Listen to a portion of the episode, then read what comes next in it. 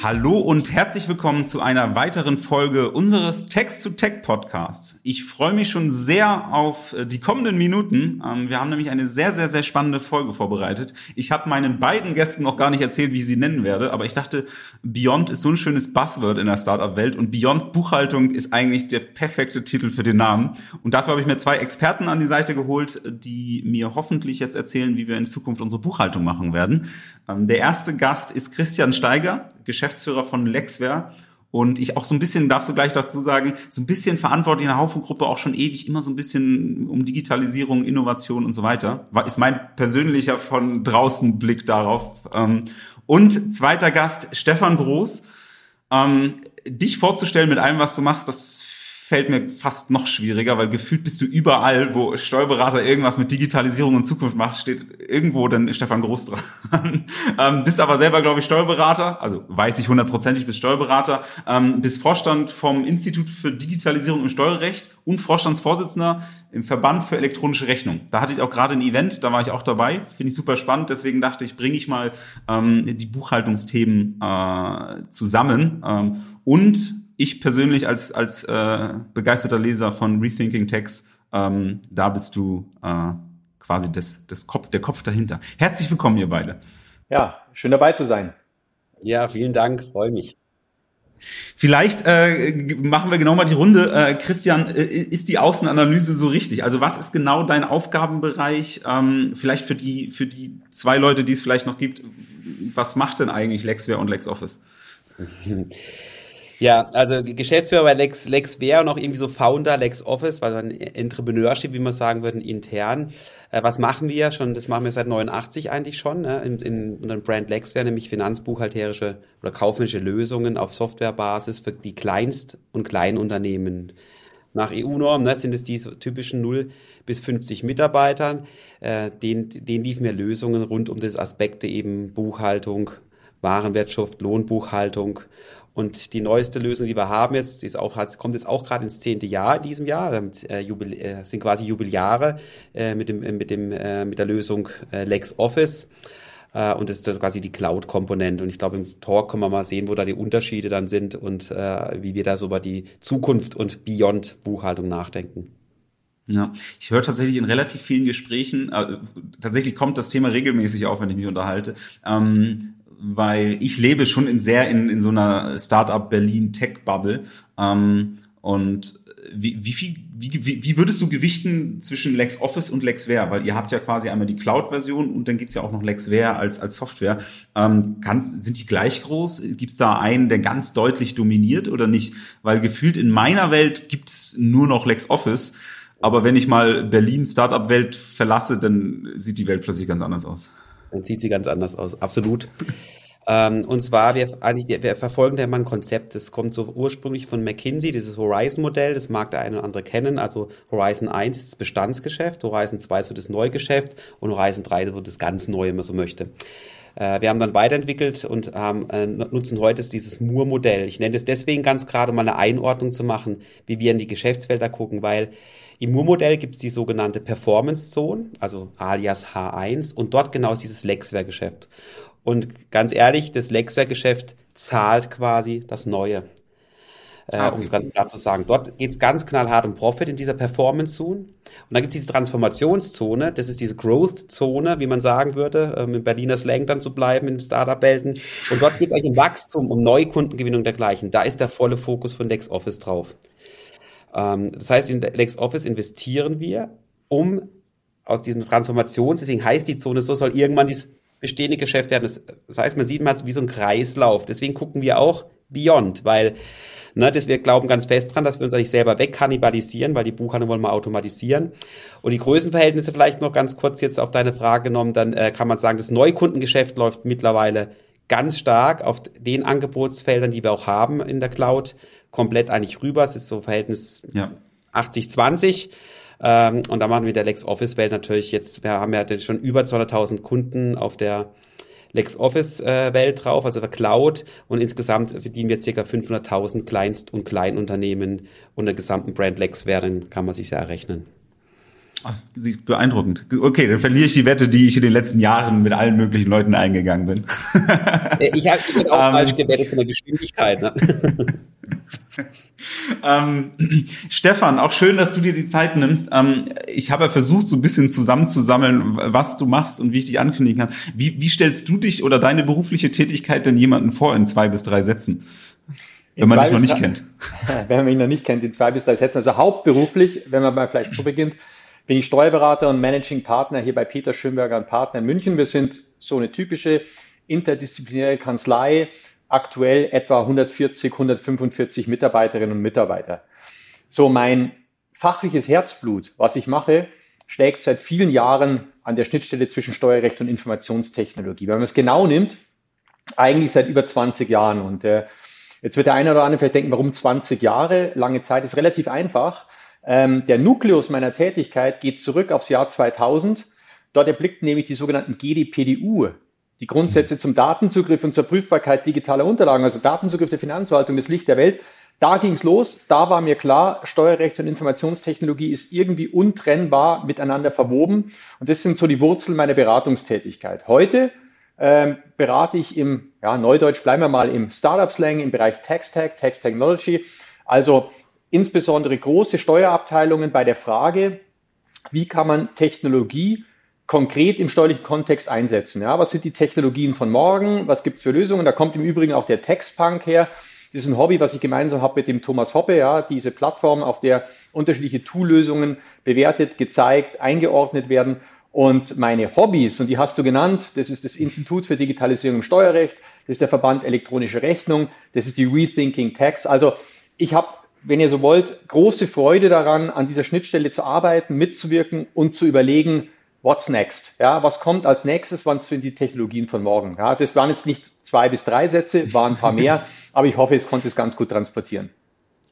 Ich, ich, ich lag zu Gott sei Dank zumindest auch nicht vollkommen daneben ähm, mit dem, was ich gesagt habe. Ganz im Gegenteil. Ähm, wir haben in den vergangenen Folgen äh, auch schon mal mit Christian Stender gesprochen. Das ist äh, Partner bei KPMG für ja, eigentlich für ziemlich genau das, was du auch gesagt hast.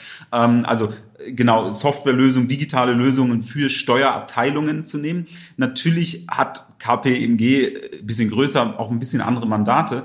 Ähm, wer sind bei euch so die so ein durchschnittlicher Mandant, wenn du da sagst, ihr beratet die oder betreut, begleitet die? Ähm, ist das Mittelstand oder Mittelstand geht ja auch gefühlt von bis. Ähm, wer ist so ein ganz typischer Mandant? Wer könnte jetzt bei dir anrufen und sagen, ich brauche Hilfe? Gibt es eigentlich drei. Ähm, wir sind gut vertreten in der Startup-Welt. Ja, da geht es aber eher darum, die Startups zu beraten, wenn sie selbst Produkte entwickeln. Ja, wie müssen ja. solche Produkte aussehen für den Steuermarkt, für die Steuerabteilung? Das zweite ist der Mittelstand. Das dritte aber sind im Übrigen die gleichen Mandate, äh, die beim Christian Stender angesiedelt sind, also ein sehr, sehr geschätzter Marktbegleiter, wie man so schön sagt ja. heute. Also auch in dem Umfeld sind wir tätig für Spezialfragen, weil wir da eben heute eine entsprechende Expertise haben und auch von den ganz großen Unternehmen gefragt werden, wenn es um Fragestellungen Tax Technology, Einsatz von Technologie in der Steuerabteilung geht. Okay. Ähm, ein, ein Satz ist mir von Christian so im, im Kopf geblieben, der gesagt hat, Innovation im Steuerrecht findet vor allem erstmal in Großkonzernen statt, weil die überhaupt erstmal die, die Ressourcen haben, da rein in Digitalisierung zu investieren und auch die Masse an Daten haben, dass man wirklich sich überhaupt über irgendwelche über mehr Prozesse Gedanken machen kann. Und dann geht das so ein bisschen äh, quasi die, die Größenklassen runter. Ähm, ich oder wir jetzt als Contest, die jetzt nur die Solos nehmen, haben das mal gegengewettet, aber Stefan, weil du so ein bisschen auch siehst, würdest du das auch unterschreiben oder siehst du das differenziert? Und anschließend, Christian, möchte ich natürlich gerne hören, weil ihr auch in erster Linie auf die KMUs geht, was du dazu sagst. Das sehe ich durchaus differenziert. Die Fälle gibt's klar. Äh, momentan ist schon der Trend zu beobachten, dass es von den großen Unternehmen durchdiffundiert, weil die großen Unternehmen sich häufiger auch als erstes mit bestimmten Compliance-Vorgaben auseinandersetzen müssen. Also großer Treiber ist das Thema Tax Compliance. Das kommt von den Größen, diffundiert jetzt Großen, diffundiert jetzt durch auf den Mittelstand. Aber ich würde sogar noch einen Schritt vorher ansetzen und würde sagen, Digitalisierung beginnt nicht bei den großen Unternehmen, sondern Digitalisierung beginnt in den Köpfen und bei den Menschen.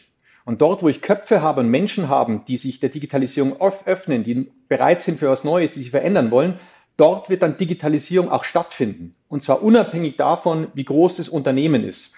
Und das ist für mich ein ganz, ganz wichtiger Punkt. Christian, da würde mich auch deine Meinung dann interessieren. Ähm, wir sprechen, wenn wir über Digitalisierung im Steuerrecht sprechen, immer schnell über Technologie und über Lösungen. Ich glaube, wir müssen auch über Menschen und über Mindset sprechen. Weil ähm, ansonsten, wenn wir, es uns nicht gelingt, die Menschen mitzunehmen und das Mindset zu verändern, dann wird Digitalisierung an der Stelle scheitern. Oder wir werden zumindest nicht das Optimale aus den Möglichkeiten rausholen. Und das ist so meine Erfahrung. Also Digitalisierung hat bei mir sehr viel mit Menschen, mit Mindset, mit Veränderung zu tun. Und ob die dann stattfindet im großen Unternehmen, im mittleren Unternehmen oder im kleinen Unternehmen, spielt keine Rolle. Wenn es die richtigen Menschen sind, dann werden wir dort auch entsprechende Digitali Digitalisierungsbestrebungen ersehen und erkennen. Christian, jetzt also, hast du schon nach zweimal nach Feedback gefragt. Ähm, das gilt generell, glaube ich. Also ich glaube, das haben wir alle schon gelernt, dass das Technologie allein löst gar nichts. Äh, das, ist, das wird immer am Mensch mit, mitliegen. Ja, wir gehen ja an den Markt rein und sagen, äh, lebe deinen Traum. Damit meinen wir diese kleinen und Kleinstunternehmen. Wir halten dir den Rücken frei. Und diese ganzen, ob es Textthemen sind, repetitive Aufgaben, Administrationstätigkeiten, alles, was da so einhergeht, ist ja unser Ziel, das quasi weg zu abstrahieren, sprich zu automatisieren. Ähm, ich glaube nicht, dass, der, dass man sagen kann, dass der groß, also ich glaube da nicht ehrlich gesagt dran, dass das das so wahnsinnig viel weiter ist wie der kleine sozusagen. Ähm, im, Im Gegenteil, ich glaube, viele kleine denken vielleicht gar nicht so nach und haben dann Softwareanbieter, sei es jetzt eine Contest, sei es eine LexOffice oder irgendeinen anderen Marktteilnehmer an der Stelle, ähm, die das einfach auch voraussetzen. Ne? Die, bei uns kann man sagen, die Kunden vertrauen uns. Äh, das ist das höchste Gut, was man eigentlich erreichen kann aus meiner Sicht.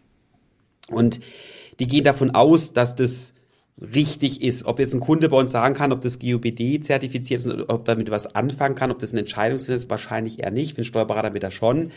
Ähm, und äh, oftmals ist es so, dass Dinge einfach vorausgesetzt werden mittlerweile. Was wir aber wiederum sehen, ist natürlich, jetzt kann man fragen, was ist digital, weil ich frage ganz gern mal auch in so Runden, sind alles Experten hier, was ist denn der größte Konkurrent von jetzt zum Beispiel einer LexOffice-Lösung da draußen im Markt?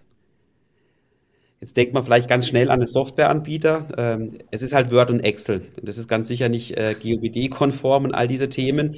Und jetzt sind wir diese Realität. Ich hätte Steuerberater übrigens gesagt. Also ich hätte gesagt, wenn du mich gefragt hättest, nein, nein, ich überhaupt nicht. machen muss, das hätte ich gesagt, äh, dann würde ich zum Steuerberater gehen. Äh, man kann sagen, man geht zum Serviceanbieter komplett, aber wir, wir sehen der Steuerberater ganz klar als äh, als Teil unseres Ökosystems kommen wir vielleicht noch im Gespräch dann auch drauf, wie wir da von der LexOffice-Perspektive und auch unser Mindset drauf gucken. Ähm, aber die, die, die Kleinstunternehmen, die Kleinen, die haben ja noch viele Prozesse, die heute so laufen. Auch Steuerberater, die es heute noch sozusagen mitgehen. Es ist immer wahnsinnig viel Papier auch im, im, im Stefan, da kannst du vielleicht noch ein bisschen was zu sagen oder hast du so Mandaten schon gar nicht mehr. Aber 40, 50 Prozent sind halt so noch unterwegs. Das darf man einfach nicht vergessen. Es ist eine riesen Masse da draußen. Äh, auch wenn es nicht konform ist, man könnte so die gesetzliche Keule rauspacken. Das ist aber das, wie es gerade noch gehandhabt wird. Und dieser Teil ist natürlich nicht groß digitalisiert, aber viele, die wir haben, denen wollen wir eben den Rücken frei halten. Das heißt, die denken, glaube ich, gar nicht direkt drüber nach.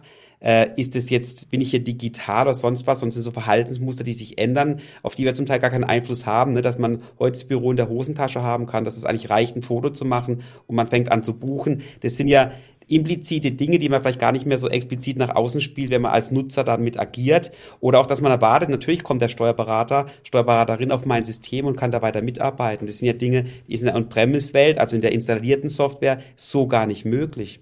Und diese End-to-End-Prozesse, alles das, was es geht, da finde ich sogar manchmal die Kleinen, wenn sie die richtigen Tools da nutzen und auch nutzen können, gegeben ihres Businesses, fast weiter, wenn ich so an etwas größere, auch auf uns vielleicht als, als Group dann gucke, äh, was wir da nicht schon an Lösungen rausgeben in den Markt, wie die ihr Geschäft wirklich im Handy da quasi ein Mobile Device dabei haben. Das äh, ist eigentlich schon sehr weit dort, was es an Lösungen gibt. Aber klar, auch andere Komplexitätsfragen, das muss man nicht auch ganz klar sagen, wie sicherlich jetzt ja. ihren, ihren, ihren 100.000 Mitarbeiterkonzern hat halt andere Fragen, vorher sind die Big Four, die KPMG, die die betreuen, ähm, wie jetzt in, vielleicht ein kleines und kleines Unternehmen.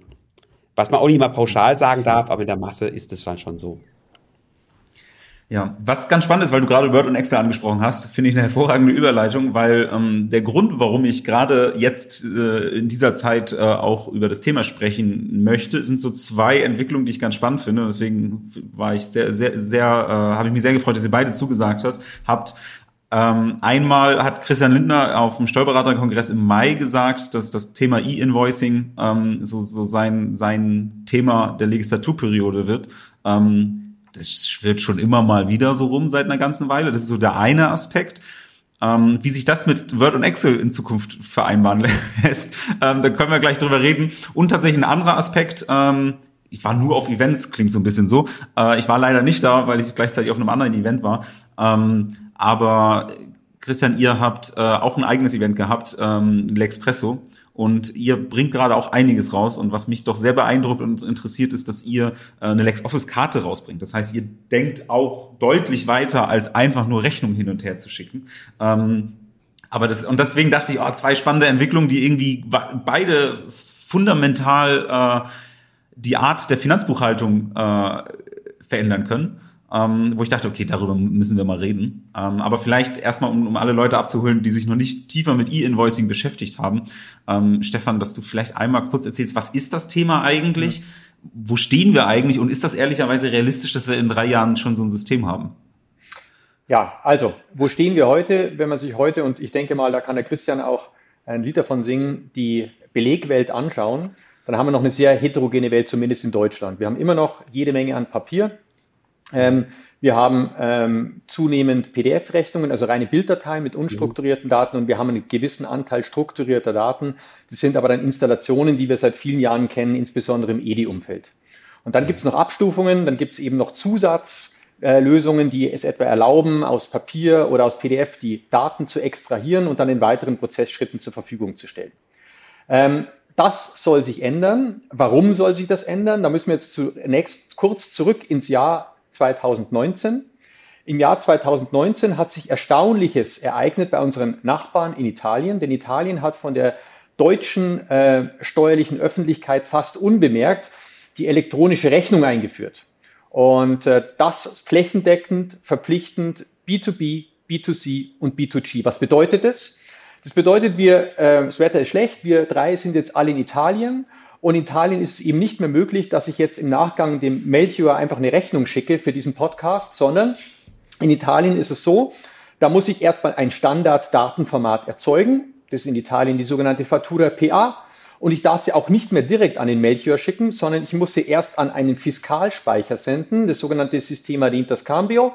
Das nimmt diese Rechnung an, validiert die Rechnung, registriert damit meine Umsatzsteuerschuld. Das ist der Sinn der Übung und dann wird die Rechnung ausgeliefert oder kann abgeholt werden. Jetzt kann man die Frage stellen, ja, warum macht Italien dies? Ja, um den elektronischen Rechnungsversand ähm, zu fördern? Nein. Vornehmlich geht es erstmal darum, Umsatzsteuerbetrug zu vermeiden. Man muss sich überlegen, wir haben in Europa nach wie vor eine sogenannte VAT Gap, also einen Unterschiedsbetrag zwischen dem, was an Umsatzsteuer geschuldet wird und zwischen dem, was beim Fiskus ankommt, in Höhe von etwa 60 Milliarden Euro. Und Italien wollte dem nicht länger zusehen, hat sich eine Ausnahmegenehmigung geholt bei der Kommission und hat eben diese Rechnung eingeführt, weil mit dem System, was ich gerade geschildert hatte, passiert Folgendes. Meine Umsatzsteuerschuld ist registriert, damit weiß der italienische Fiskus, was ich schulde und er koppelt die Vorsteuerauszahlung daran. Und damit werden alle Betrugsvarianten obsolet, die darauf abzielen, dass einer die Vorsteuer zieht, der andere aber die Umsatzsteuer nicht bezahlt. Jetzt kommen wir aber zum spannenden Nebeneffekt und ich glaube, das könnte auch eine große Chance sein, für Lösungen, wie sie etwa Haufe anbietet. Denn ähm, wenn man heute die Unternehmen in Italien fragt und sagt, naja, wie ist denn eure Erfahrung? Wollt ihr zurück zum alten System? Ist es nicht alles kompliziert mit der E-Rechnung? Ihr müsst ein Standarddatenformat erzeugen. Dann sagen alle Unternehmen unisono Nein. Und wenn man sagt, warum, dann sagen die, naja, der ganz große Vorteil ist, jetzt kommen wir zurück zum Ausgang, äh, dort, wo wir in der Vergangenheit Papier bekommen haben, PDF bekommen haben, vielleicht mal irgendeinen Datensatz bekommen haben, kriegen wir jetzt immer ein und denselben Standarddatensatz mit der großen Chance, alle weiteren sich anschließenden Prozesse wie Rechnungseingangsprüfung, Verbuchungsprozesse und so weiter vollkommen zu automatisieren. Bedeutet, die Unternehmen in Italien haben durch die Einführung der E-Rechnung in einem Standarddatenformat ihre digitalen Reifegrade innerhalb von Accounting, Finance und so weiter enorm erhöht. So, und jetzt kommen wir zu Deutschland.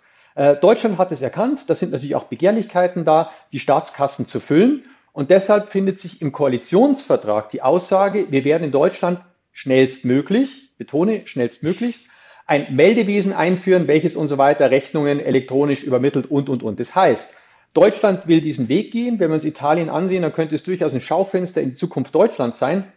Ähm, was ich allerdings hoffe, und das geht nochmal auf deine Frage ein, Melchior, ich hoffe, dass man dieses Thema schnellstmöglichst ernst nimmt. Denn auf der einen Seite lassen sich damit Steuerpotenziale heben, die uns gut tun, ohne Steuern gleichzeitig zu erhöhen. Und wenn wir es richtig machen, dann tun wir gleichzeitig noch etwas für die Wirtschaft, die ihre Prozesse automatisieren kann. Und ich hoffe, in meinen Worten, dass es nur drei Jahre dauert und nicht länger, wir dann so ein System haben werden. Auch da nochmal zuletzt der Blick nach Italien, weil in Italien hat es zwischen dem Gesetzentwurf und der Einführung eineinhalb Jahre gedauert, bis das System da war. Das ist aus steuerlicher, zumindest aus deutscher steuerlicher Sicht, Lichtgeschwindigkeit. Die werden wir nicht an den Tag legen. Wir haben auch etwas andere Strukturen mit der föderalen Struktur. Aber sagen wir mal, in drei Jahren wäre ich froh. Und es wäre für mich, wie man so schön sagt, eine absolute Win-Win-Situation für alle Beteiligten. Einschließlich im Übrigen auch, das ist mein letzter Punkt für die Steuerberater, die vielleicht erstmal sagen, na ja, dann wird alles automatisiert. Was ist mit den Buchhaltungstätigkeiten? Wir äh, leiden momentan unter enormen Problemen, was Nachwuchs angeht in der Steuerberatung. Und wenn wir damit die Personalkapazitäten in irgendeiner Form etwas kompensieren könnten, dann hätten die Steuerberater endlich Zeit für das, was auch mehr Wertschöpfung bringt, betriebswirtschaftliche Beratung, Digitalisierungsberatung und so weiter. Also auch die Steuerberater sollten es durchaus auch als Mehrwert betrachten. Ja, das war jetzt mal ein kurzer Ausflug vielleicht mhm. in die Zukunft, was wir in drei Jahren sehen werden und warum ich ein starker Verfechter bin. Ich denke, das hat man rausgehört beim Thema E-Rechnung und Standarddatenformat.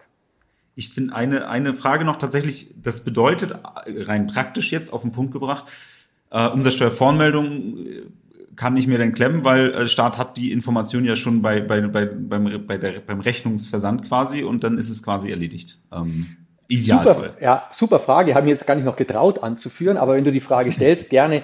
Klar, damit ist, habe ich eigentlich eine Realtime-Umsatzsteuervoranmeldung.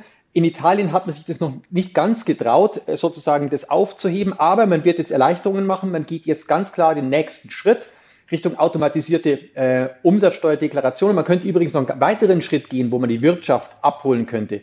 Denn wenn meine Umsatzsteuerschuld erstmal beim Fiskus registriert ist, da kann ich mir aus meiner Sicht jede Menge dieser quälenden Rechnungsvorgaben sparen, die heute alle in eine Rechnung rein müssen, äh, die ich prüfen muss, wenn ich die Vorsteuer will, weil der Fiskus weiß, was ich schulde. Ja, also auch dort kann man Bürokratie deutlich abbauen, wenn man es richtig macht, kann automatisieren. Der nächste Schritt, Next Step, wenn man so denkt, das ist ja so meine Rolle, wäre das noch mit der Blockchain zu verknüpfen, vielleicht mit VAT-Tokens, mit einem virtuellen Zahlungssystem. Übrigens den Weg gehen manche Staaten jetzt weltweit genau in diese Richtung zu denken.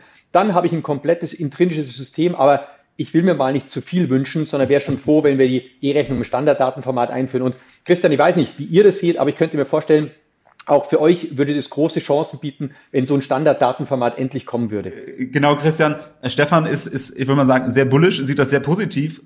Ähm, auf der anderen Seite muss ich sagen, wenn ich keine Buchhaltung, keine Rechnung mehr schreiben muss in der Form und keine Umsatzsteuervoranmeldung mehr machen muss, keine Buchhaltung, musstet ihr jetzt eine Karte rausbringen, weil Buchhaltung ist tot in drei Jahren? Oder sagst du, okay, da gibt's noch genug andere, die jetzt mit Word und Excel und jetzt irgendwas elektronisch machen müssen und wenn ihr die ersten seid, dann, dann treibt euch quasi die, so, so eine gesetzliche Regelung die Kunden regelrecht in die Arme. Also ist das jetzt super toll oder Katastrophe für euch? Es ist super toll. Äh, genau was Stefan sagt, also kann ich jetzt nur beipflichten, bis hin zum Steuerberater. Wir sehen, wir sehen das ja auch. Viele sagen ja immer, ne, eben was ist Konkurrenz am Anfang des Gesprächs, eben nicht der Steuerberater. Wir nehmen doch nichts weg.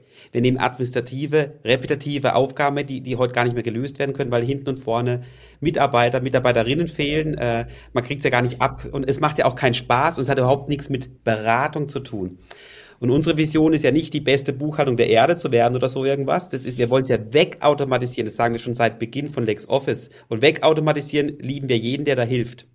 Und wenn wir ein System hätten, wo quasi die Rechnung durchgeschleift werden und damit schon eigentlich das meiste erledigt ist, gibt es ja immer noch den Prozess, bis es überhaupt zu einer Rechnung kommt. Da, sind noch so viele Themen, die, die es noch zu lösen gilt, dass man diese, dies, das weg hat, weil jetzt aus unserer Perspektive, der Kleinst- und Kleinst äh, kleine Unternehmer, der hat ja, das sind ja alles Verpflichtungen, die er für den Staat macht. Ne? Also der, der, dem hilft jetzt ja nichts zu sagen, äh, weiß was ich, habe jetzt die Umsatzsteuer abgegeben, hilft dir im Business erstmal nicht weiter. Natürlich muss er es kennen, damit er weiß, welche Finanzkraft er überhaupt gerade hat, aber es sind ja alles verpflichtende Maßnahmen, die er zu liefern hat. Die ist ja nicht seine Leidenschaft und seine Liebe fürs Geschäft. Und das muss man einfach sehen, oder jetzt gerade in diesen Zeiten, ne? niemand ist so arg unter, unter Druck wie gerade die Kleinst- und kleinen Unternehmen.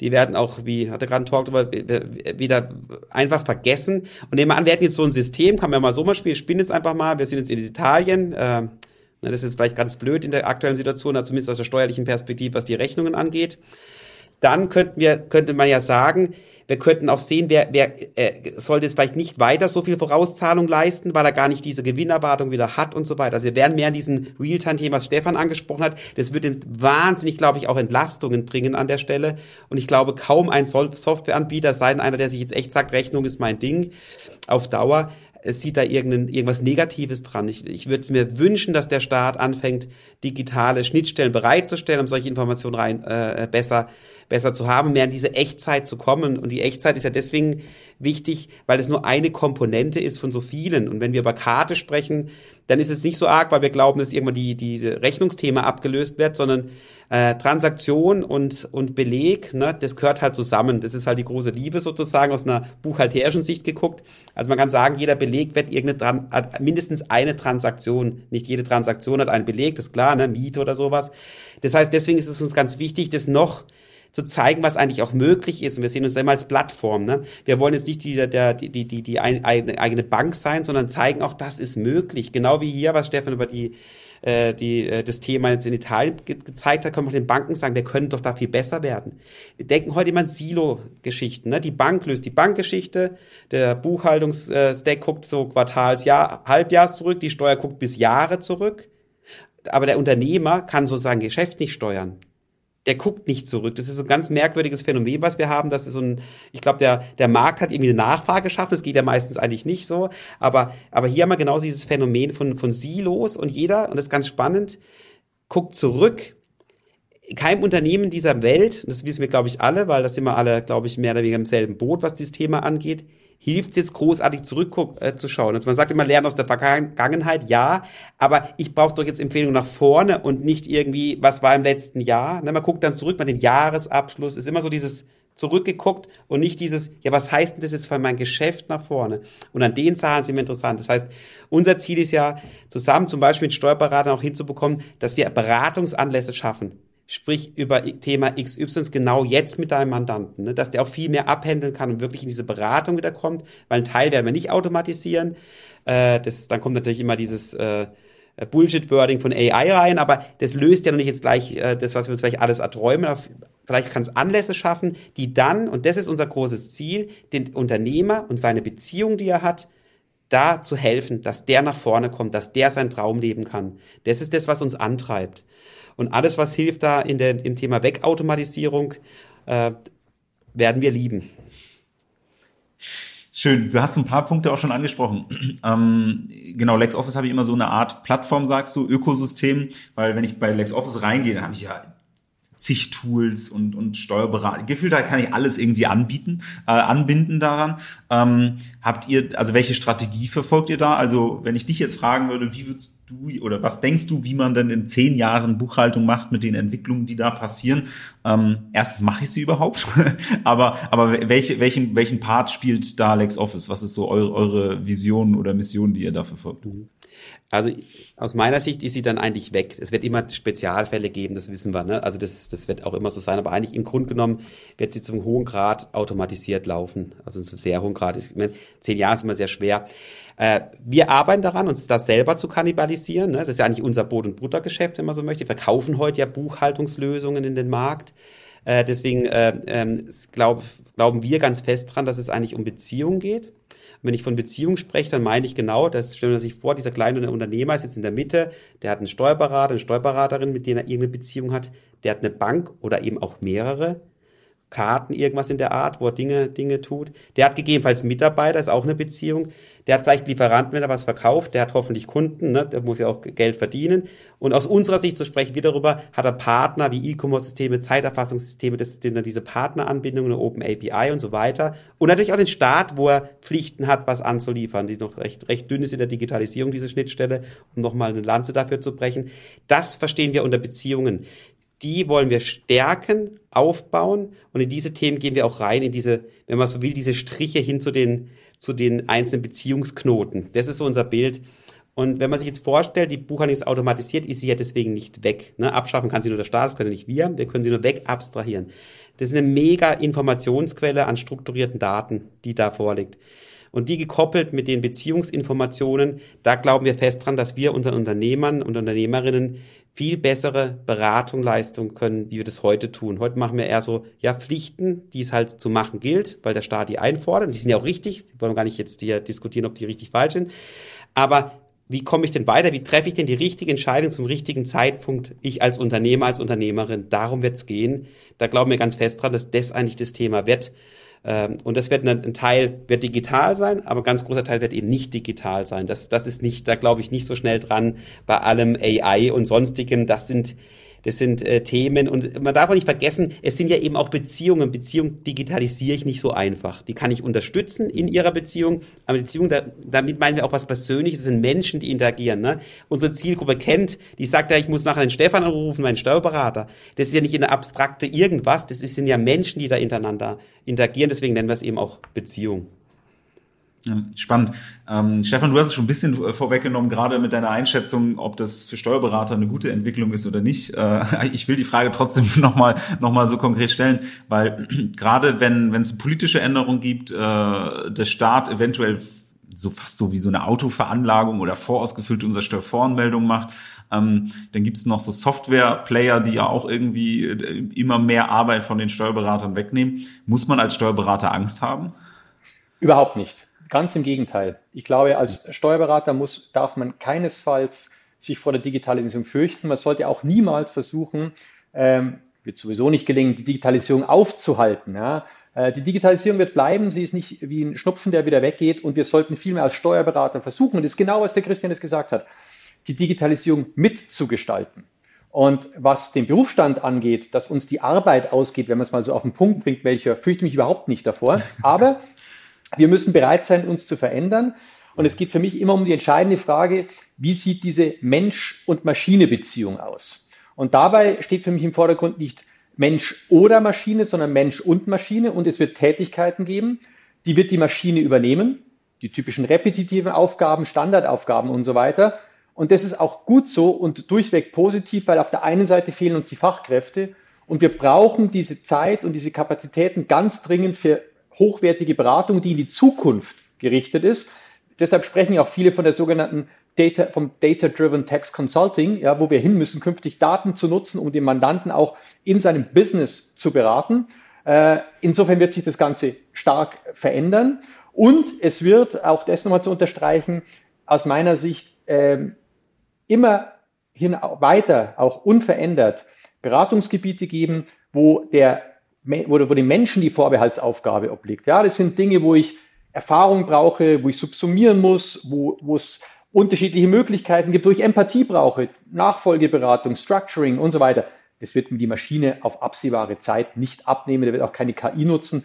Und insofern ist vielleicht noch ein wichtiger Punkt, sehe ich KI auch weniger als Konkurrenzveranstaltung zum Steuerberater, sondern KI ist für mich ein intelligentes Werkzeug, was mich bei bestimmten Tätigkeiten unterstützt.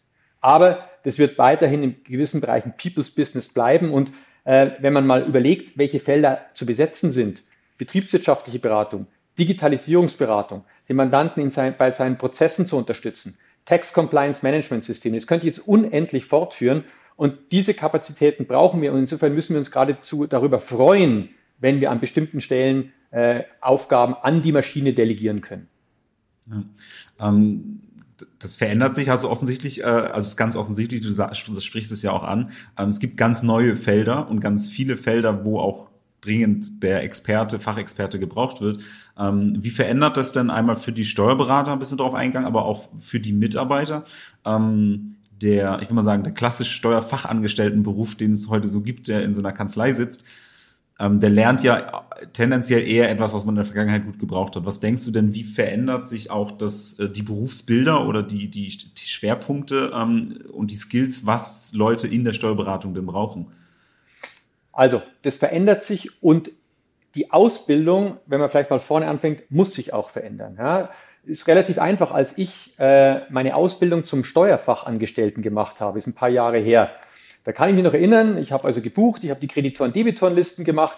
Ich musste dann das Ganze ans Dativ-Rechenzentrum über ein Modem senden und zwei Tage später kam der Briefträger mit den Kontoblättern, die ich einsortieren musste. So. Ähm, heute ähm, ist der Steuerfachangestellte in vielen Fällen eher Datenjongleur. Das heißt, er muss einerseits die Daten, die er vom Mandanten bekommt, unmittelbar, die er von der Bank bekommt, die er von anderen bekommt, konsolidieren und in die Buchhaltung, in die betriebswirtschaftliche Auswertung reinbekommen. Aber er muss eigentlich noch früher ansetzen. Jetzt kommen wir zu den Skills. Es wird, gibt immer noch viele Mandanten, die nicht in der Lage sind, mir diese Informationen so zu ermitteln. Und da ist eigentlich der Steuerberater gefragt, seinen Mandanten bei seinen Prozessen so zu unterstützen, dass diese Schnittstelle gefüllt wird, dass der Mandant in die Lage versetzt wird, die Daten zu liefern, indem ich, dass ich als Steuerberater Schnittstellen habe, die Daten entgegenzunehmen und so weiter. Das heißt, was wir brauchen, und das betrifft dann nicht nur den Steuerfachangestellten, das betrifft auch Steuerberatungsgesellschaften, wir brauchen sehr viel stärker die Verknüpfung zwischen fachlicher steuerlicher Expertise, also fundierte steuerliche Ausbildung, die brauchen wir weiterhin, aber in Kombination mit IT und Prozess-Know-how. Und das brauchen wir kombiniert. Ob wir es immer in einer Person kombiniert brauchen, das ist schwierig. Äh, aber wir brauchen zumindest Personen, die das besetzen und die sich verstehen, wo eine gewisse Grundaffinität da ist.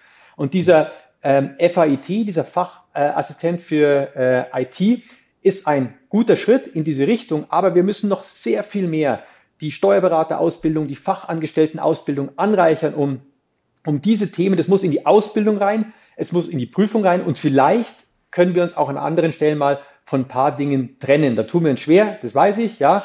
Äh, nur ich glaube, immer nur on top drauf zu satteln äh, bei diesen doch nicht trivialen Prüfungen wird schwierig. Aber die ganz große Chance, und das will ich schon noch betonen, für den Berufsstand, und die muss er erkennen, ist es, dass die Digitalisierung den, den Beruf des Steuerberaters und den Beruf des Steuerfachangestellten deutlich attraktiver gestalten kann. Ja, wenn wir dort das Thema Digitalisierung reinbringen, wegkommen von diesen äh, von diesem verstaubten Image, das wir teilweise noch haben, von den Gesetzestexten, die gewälzt werden müssen und so weiter, sondern sagen, wir kombinieren es mit einer Digitalisierungsexpertise, machen den Beruf dadurch spannender. Das ist eine große Chance und die muss man unbedingt wahrnehmen aus meiner Sicht. Ich habe auch manchmal das Gefühl, dass der, äh, dass der Titel äh, Steuerberater oder, oder, oder auch Steuerfachangestellter ähm, so rein aus verkäuferischer Sicht nicht smart gewählt war, weil man sofort dieses Denken an oh, Steuern, Gesetzbücher und so weiter hat oder die Steuererklärung, die meine Eltern immer eh vor Ewigkeiten gemacht hat, hat man automatisch. Dabei ist das, gerade wie du sprichst, ja gar nicht so der Schwerpunkt. Zumindest wird in Zukunft auch gar nicht so der Schwerpunkt sein, wenn ich wüsste, dass jedes Unternehmen, die DNA jedes Unternehmens eigentlich die Daten sind und ich quasi äh, wesentlicher Player bin, diese Daten mitzugestalten und in, in, quasi im Fluss zu lassen und, und, und weiterzuentwickeln finde ich zumindest als, als junger Mensch, der natürlich auch Perspektive sucht in, mein, in meinem Tätigkeitsbereich, finde ich es deutlich attraktiver, wenn man mir das so verkaufen würde. Ähm, einer der Gründe, warum ich auch dann da gelandet bin, weil ich es dann halt einfach mehr als nur die Titel gelesen habe. Ähm, aber ich glaube, das fehlt noch so ein bisschen. Grundsätzlich müsste ja dann auch, auch gerade für die Digitalisierung jede Art der Standardisierung ähm, sehr hilfreich sein. Also vom Staat jetzt gekommen im, äh, in Form von E-Invoicing, ist ja quasi staatlich vorgegeben, jetzt sieht alles so aus. Aber auch, ähm, auch solche Tools oder Ökosysteme wie LexOffice. Ich meine, wenn, wenn 200.000 Selbstständige im gleichen System über die gleichen Tools, wie was bezeichnet ist und so weiter, quasi ihr, ihr System erledigen, muss das ja auch ähm, für die, ich würde sagen, angeschlossenen Steuerberater eine wahnsinnige Erleichterung sein, weil die immer auf die gleiche Art äh, quasi ihre, ihre Daten beziehen. Im, haben immer ein Login, sieht immer gleich aus und so weiter. Ähm, Christian, ich weiß, dass ihr relativ eng auch mit, mit Steuerberatern arbeitet. Mhm. Ich weiß nicht, ob es exklusive, äh, in Anführungszeichen exklusive ähm, LexOffice-Kanzleien gibt, ähm, die nur LexOffice-Mandanten betreuen, aber genug theoretische potenzielle Mandanten habt ihr ja. Ähm, wie, wie ist bei euch die Beziehung zwischen äh, oder wie entwickelt ihr auch das, was ihr macht? Wie sorgt ihr dafür quasi auch zu Kanzleiprozesse? Ähm, wie entwickelt ihr das auf eurer Seite, so damit am Ende der Steuerberater auch wirklich weniger Arbeit statt mehr Arbeit hat? Ähm, wie ist euer Verhältnis da? Ja, das ist genau, also das ist natürlich ein super wichtiges. Das ist auch ganz einfach. Warum? Weil es unserem Unternehmer, unserer Unternehmerin ein super wichtiges Beziehungsgeflecht ist. Das heißt, wir haben eigene Teams, die machen eigentlich, äh, die sich konsequent um die Needs und Bedürfnisse der Steuerberater, Steuerberaterinnen kümmern, aber immer im Verbund ne, zum Mandant. Was bedeutet das? Wir können ein paar Zahlen mal sagen. Wir haben auch über 50.000 Steuerberater auf dem System registriert. Äh, das heißt, bei uns geht es jetzt mehr so im Scale-Modus, wie wir noch mehr in die Zusammenarbeit reinbekommen. Ich, Stefan ein paar schöne Sachen gesagt. Dann merkt man, es geht in dieselbe Richtung rein. Es geht um das Beratungsthema wieder. Also zurück zur Beratung, könnte man sagen. Beyond Steuer äh, ist vielleicht dann beim Steuerberater wirklich diese Beratung. Und die wird ja viel, viel breiter vielleicht. Und wir sehen das ja auch als Beispiel, weil das kam jetzt gerade beim Zuhören, Stefan, bei dir wenn man jetzt auch mal guckt, was so in den USA passiert, das kann man nicht vergleichen. Accountants ist nicht Steuerberater und so, das ist klar. Aber was passiert denn dort? Das, dort ist es schon ein bisschen weiter, glaube ich. Dort geht es schon um ähm, vorher das Thema Mindset gefallen und so auch bei den Steuern, die fangen an, über neue Geschäftsmodelle nachzudenken. Ne? Auch das passiert ja über Flat Fees und so weiter. Das kommt jetzt so ein bisschen aus diesem Startup-Slang vielleicht, aber auch Recurring Revenues, wie kann ich denn Dinge aufziehen, die, die vielleicht so gar nicht denkbar waren. Jetzt natürlich in, in gesetzlichen Rahmenwerken, das ist natürlich selbstverständlich.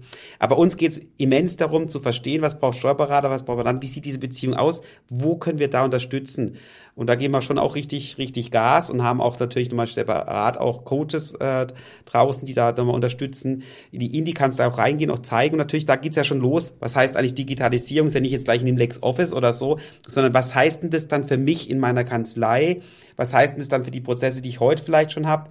Wo hilft es, wo stört es? Und wie immer, es ist ja noch viel, trotz alledem noch am Anfang. Ne? Das, ist, das ist immer sehr schwer am Anfang, wenn was Neues kommt, da reagieren wir Menschen, ich auch, glaube ich, wie wir alle, meistens gleich, nämlich eher so ein bisschen mit Angst. Und ich sage immer so, Veränderung mag ja eigentlich keiner. Man sagt es natürlich, weil das klingt ja nicht cool, wenn man sagt, man mag sich nicht verändern. Aber das mögen wir nicht, weil Veränderung beginnt immer bei einem selbst. Und das heißt, ist mega anstrengend. Und, ähm, und das leichter zu machen, zu zeigen, was sind die Perspektiven, Ängste zu nehmen. Ich glaube, das ist ein Riesenthema, wo da auch noch mit reinkommt. Nämlich, Stefan hat schön gesagt, Mensch, nehmt es doch als Chance, so viele Möglichkeiten und wirklich raus aus diesen langweiligen, repetitiven Jobs sind wir doch alle froh, dass die dann mal weg sind. Wenn der Staat auch noch hilft, umso besser, um dann wirklich in diese Profession reinzugehen, die so viel mehr ist als reine Steuer und jetzt Beratung mal groß geschrieben, ne? Weil die Mandanten jetzt gerade nicht, sprich nicht eine Lanze für die kleinen und Kleinunternehmen, die brauchen ja Unterstützung. Was sind die besten Tools? Was passt denn am besten da zusammen? Da kommen eine völlig neue Fragestellung rein. Was setze ich denn ein? Äh, wir sind ja völlig raus aus dem Thema, dass da irgendein Implementierungspartner dazwischen muss. Das kann man ja wirklich, das ist ja ja, das ist, man klickt ja die Systeme quasi zusammen, aber welche nutze ich denn? Das werden jetzt wieder, wir laufen ja diese, diese, diese Zeiten rein, wo das wieder immer mehr Systeme werden. Also welches ist denn das, was am besten passt? Wo sagt vielleicht der Steuerberater, das passt am besten zu dem? Das wird auch wieder unterschiedlich sein, je nach Branche. Beratung, muss man sagen, ist, Beratung ist was, wenn wir drüber nachdenken, das ist halt nicht wie Buchhaltung relativ gleich für die meisten, relativ gleich. Bei Beratung ist man doch schnell in so ein bisschen in der Branchenwelt dann angekommen, weil ähm, das ist schon, wird, da wird es einfach spezifischer. Was ja nochmal dafür spricht, wie viel, wie viel neue Themen da hochkommen, was zum ersten Mal kann. Und auch dieses nach Vorwärtsdenken hat mir vorher gut gefallen. Das ist genau das, das ist doch das Thema. Das ist auch, was wir ganz klar von den Kunden zurückgespielt bekommen. Die wollen doch in, die Information, was ich nach vorne gestalten kann und nicht irgendwie zurückschauen oder sowas. Ähm, und zu gucken, ob jetzt der letzte Beleg noch da ist und danach liefern und hinterher telefonieren, das, da hat da keiner Spaß dran. Weder der Steuerberater noch die Steuerberaterin noch die Mandanten und Mandantinnen, das ist, das, das ist das Thema, wo wir alle zusammen dran arbeiten können. Und, und, und ich glaube auch, egal welche Profession, wir sehen es ja in allen Branchen, ich hatte mal früher gesagt, äh, alle sind irgendwie fällig, außer die Automobilbranche. Und das war so vor zehn Jahren, als ich hier gestartet habe. Jetzt wissen wir auch eines Besseren belehrt. Es wird ja alles ein bisschen mehr Software weil es Dinge gut machen kann. Das heißt, es bedingt ja, es ist jetzt keine Exotengeschichte, die jetzt nur die Steuerberater und Steuerberaterinnen betrifft, sondern uns alle. Auch bei uns hier im Geschäft. Ne? Wir haben natürlich kommen wir so von der Softwarewelt her, aber wenn ich mir angucke, wie heute Marketing funktioniert, oftmals ist die Zielgruppe des Marketings ist plötzlich vielleicht eine Maschine. Ne? Also SEO ist ja nichts anderes als, oder die SEA-Geschichte. Ich renne hinterher, gucke den, versuche den Algorithmus zu verstehen. Das ist ja nicht mehr einfach, ich mache ein Plakat oder Reklame oder sowas in der Art. Das heißt, in all diesen Berufszwecken, das, was man tut, ist man durch Software, wenn man sie nutzt, eigentlich immer, nimmt es eigentlich viel Arbeit ab. Und wenn man guckt, in, auch in den, in den Arbeitswelten, wir suchen doch in allen, in wirklich fast allen Branchen gerade händeringend Leute. Ich kenne ja keine Branche, die mir gerade sagt, da gar kein Thema mit. Das heißt, auch dazu sagen jetzt, dass das, man, man muss keine Angst haben. Man sieht doch in allen Branchen, wo, wo, wo digital vielleicht schon auch zum Teil weiter ist, dass Software äh, eine Rolle spielt, auch eine große Rolle. Das, das wird ja mehr.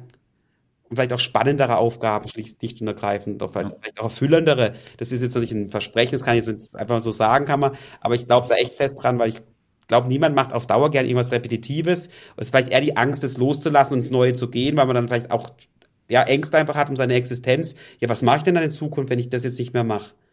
So, solche Themen, glaube ich, sind schon auch gerade ja. ganz stark äh, sicherlich in den Köpfen der Menschen. Die, du hast vor, vorhin schon erwähnt, was ich super spannend finde, weil ich mit dem, mich mit dem Thema bei Contest intern sehr viel beschäftige, haben das gesagt, Beratungsanlässe schaffen aus der Buchhaltung.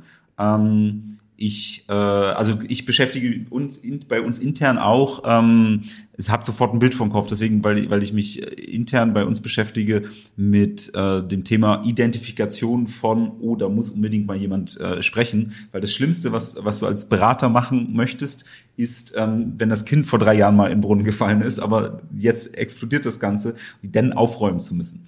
Und ähm, eigentlich weiß man auch als Buchhaltungssystem und äh, wenn es sehr automatisiert läuft, schon eigentlich wahnsinnig viel. Wenn ich weiß, ich habe einen kleinen Unternehmer und äh, sehe schon, dass er 25.000 Umsatz gemacht hat, weiß ich, dem sollte ich vielleicht Ende Dezember mal einen Hinweis machen, dass er bitte ab Januar jetzt anders macht. Ähm, das weiß ich ja theoretisch. In der Praxis läuft es aber relativ häufig, dass ein Steuerberater noch sehr, sehr, sehr weit hinterherläuft, weil das wird dann halt einmal im Jahr eingereicht und jetzt mit verlängerten Abgabefristen erfährt der Steuerberater das vielleicht, ach ja, hättest du machen müssen und dann muss ich für anderthalb Jahre Rechnung korrigieren. Ähm, das passiert ja nach wie vor sehr regelmäßig. Ist es das, was du siehst und meinst, oder ist es auch noch mehr, was du meinst mit Beratungsanlässen schaffen? Also was, was, was könnte LexOffice in diesem Bereich Beratungsanlässe schaffen, einer Kanzlei wie von Stefan äh, äh, quasi bieten, an, an, an Beratungsmöglichkeiten äh, liefern? Eine super Frage, weil ich, ich glaube, also es ist mega spannend, aber ein Beispiel hast du gerade schon genannt. Ich glaube, es geht darum, äh, die beste Beratung ist ja dann, wenn ich sie wirklich brauche. Nicht, du hast gesagt, ein Kind in den Brunnen gefallen ist oder so umgekehrt zum Arzt gehen wir dann, wenn wir kaputt sind. Das Auto gehen wir jeweils jedes Jahr für teuer Geld in Service. Das ist ganz witzig, wie wir Menschen da so ticken. Und ich glaube, es ist, ist da ist so immens viel drinnen zu sagen, ein, ein Steuerberater und eine Steuerberaterin Anlässe zu geben, sprich jetzt mit deinem Mandant XY über dieses Thema. Das mag zum Beispiel, du gehst über einen Gewinn drüber oder es geht eher nach unten, wir müssen das jetzt anpassen, aber nicht einfach so aus dem Off raus, sondern dann, wenn es das wirklich braucht und es hat ja Vorteile für beide. Der Mandant ist froh, weil da hat er nicht ein Gehör dann offen, weil oh, ich bin da jetzt echt an dem Thema. Und der Steuerberater und die Steuerberaterin, die kann ja nicht immer alles angucken, umso mehr sie haben, sondern wirklich punktuell das System einfach unterstützt und Punkte nach oben treibt. Ne? Äh, und ich glaube, Beratungsanlässe verstehen wir auf verschiedensten Ebenen. Das ist einerseits diese Steuerberaterkomponente, ne, Anlässe schaffen, aber auch vielleicht mal zum, natürlich vom, vom Mandanten selber.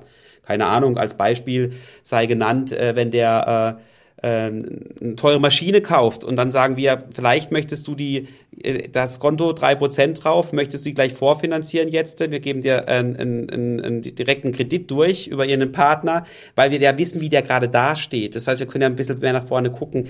Es sind verschiedene Möglichkeiten, die sich eigentlich ergeben, die sind noch nicht so weit weg, Beratungsanlässe oder Beratung äh, zu, zu, zu schaffen. Und äh, in den Steuerberatern sind wir eben auch intensiv dabei, in den Gesprächen rauszufinden, was würde denn wirklich helfen immer, immer auf beiden Seiten. Ne? Das ist ja immer, der, der Mandant soll eine tolle Beratung empfangen und der Steuerberater soll möglichst einfach dann auch schon wissen, um welches Thema geht's denn wirklich und ohne sich erst noch durchzuwühlen. Dann, damit wird es natürlich auch wirtschaftlicher auf der Seite der Kanzleien. Ja. Äh, Stefan, wie ist das bei euch? Also ich, ich, liege ich richtig damit, dass ihr keine Kleinstunternehmen in erster Linie betreut? Äh, so ein bisschen rausgehört. Manche haben das, ja. nehmen das ja noch mit, aber es ist wahrscheinlich nicht eure Kernzielgruppe.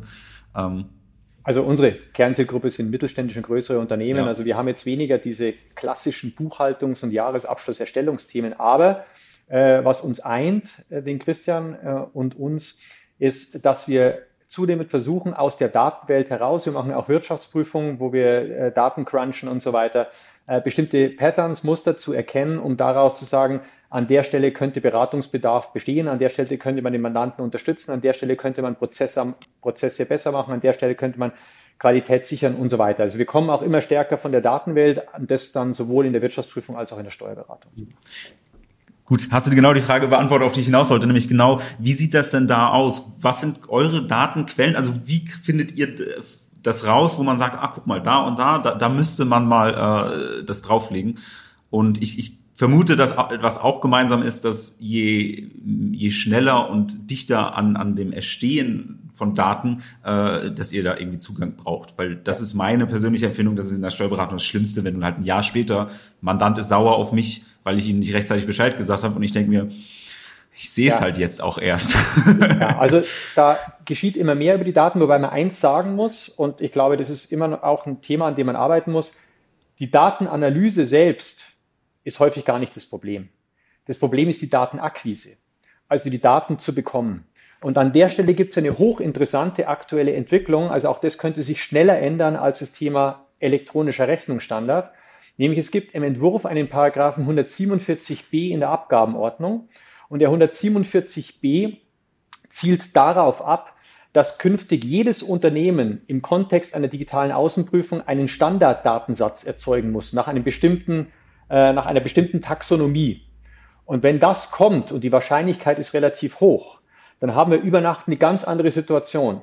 Denn die Daten, die wir mühsam abziehen mussten, ob jetzt egal ob für Wirtschaftsprüfungs- oder Steuerberatungszwecke, die werden wir dann in einem Standarddatenformat erhalten, mit dem wir wirklich sehr, sehr gut arbeiten können. Und das ist aus meiner Sicht auch der Startschuss für Hersteller wie Haufe, Lösungsanbieter wie Haufe etc., basierend auf diesem Standarddatenformat, welches im Übrigen sehr viel umfangreicher ist als die elektronische Rechnung, für die Steuerberatung, für die Unternehmen Lösungen anzubieten. Also das könnte sich relativ schnell ändern, weil darüber wird entschieden in den nächsten Monaten. Das heißt, dieses Standarddatenformat wird, wenn dann weitaus schneller kommen als die E-Rechnung und mit einer sehr, sehr großen Chance. Also das sollten wir unbedingt im Auge behalten. Vielleicht mhm. ist es ja nochmal ein extra Podcast wert, wenn es dann Ich glaube generell, also generell ist das Thema Datenakquise ähm, ist ja der Punkt und jetzt einfach nur aus meiner persönlichen Welt, das ist ja der Grund gewesen, warum wir gesagt haben, lass uns Buchhaltung auf Bankkonto aufbauen, weil das zumindest für die Leute, die das Zufluss-Abfluss-Prinzip machen, das ist die, die Quelle. Das ist natürlich im Mittelstand, ist das vielleicht eher ein ERP-System oder Zeiterfassung, was weiß ich, ist was anderes, aber zumindest aus steuerlicher Sicht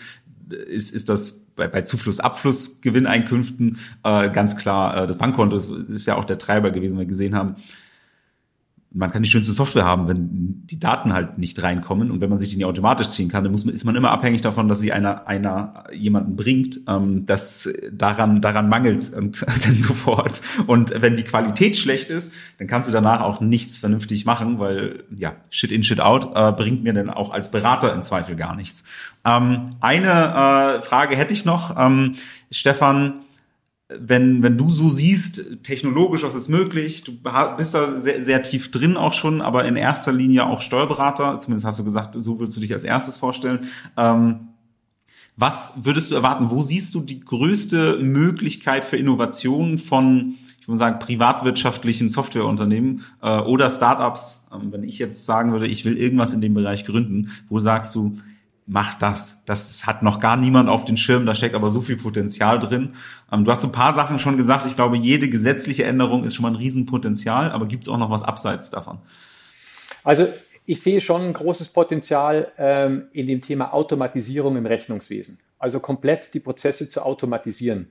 Und ich lese immer viel und höre viel, äh, wie hoch der Automatisierungsgrad ist. Wenn man sich dann in echt ansieht, ist man dann häufig doch ein bisschen enttäuscht.